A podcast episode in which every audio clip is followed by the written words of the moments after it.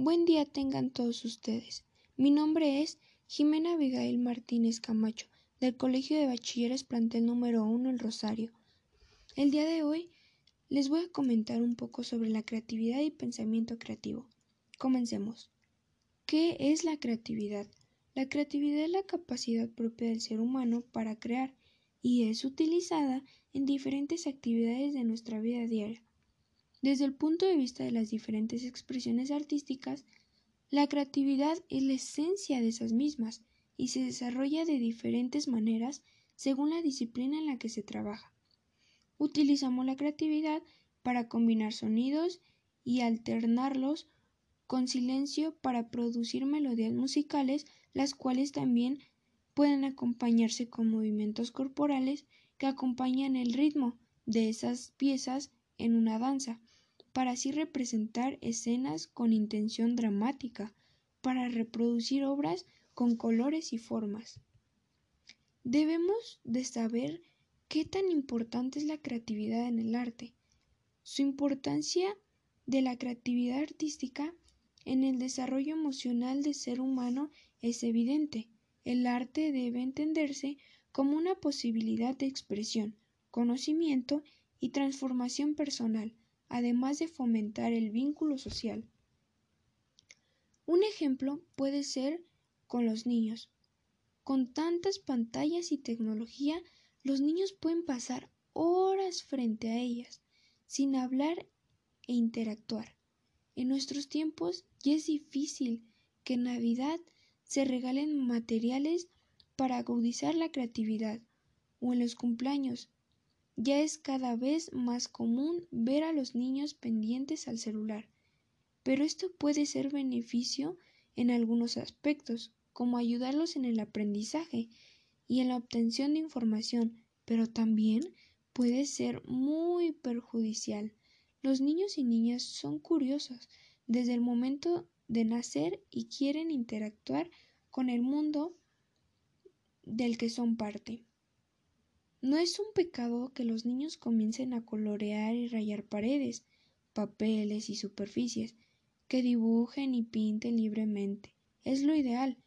En blogs o colorear, pero un espacio vacío, dejando de lado las plantillas o libros, ya que es una forma de limitar y solo seguir un patrón. Tampoco es bueno decirle a los niños pinta el color que tienen los árboles, sino que ellos imaginen y expresen el color que sientan que es. Es definitiva. Es que representan su propio mundo y contexto que lo rodea. Ahora hablaremos sobre el proceso creativo.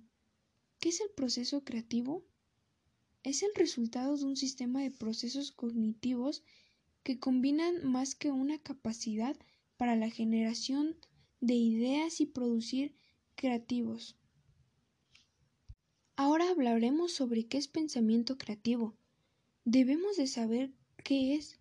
Cuando hablamos de pensamiento creativo, hacemos alusión a una forma de razonamiento típica de los seres humanos, que es capaz de procesar y reformular la información de manera originales, flexibles, plásticas y fluidas, o bien de aplicar a la solución de un problema con el que inicialmente no lucía compatible.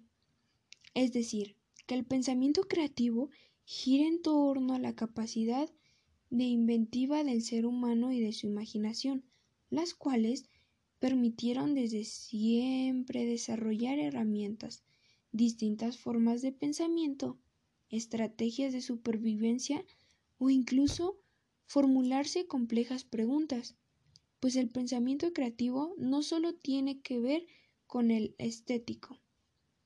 De esa manera, la creatividad no es un talento del que dispongamos unos pocos, sino que todo ser humano está un modo u otro capacitado para ello, si bien algunos ejercitan más a menudo que otros o con mayor facilidad el pensamiento creativo. Así, una persona puede ser muy creativa en una área determinada de su vida y no serlo en muchas otras. Además, se puede fomentar y desarrollar mediante técnicas diversas, como el pensamiento lateral. Continuemos con las fases de proceso creativo. Todo proceso creativo transcurre en cuatro etapas bien diferenciadas, que son preparación e investigación. Como su nombre lo indica, esta es la etapa preparatoria del proyecto, en la que se recauda la información de base respecto al asunto de interés y se adquiere el estado mental propicio para las ideas originales. Esto puede darse de manera veloz o paulativa y equivale al sembrado de las semillas de la creatividad. Otra es la incubación.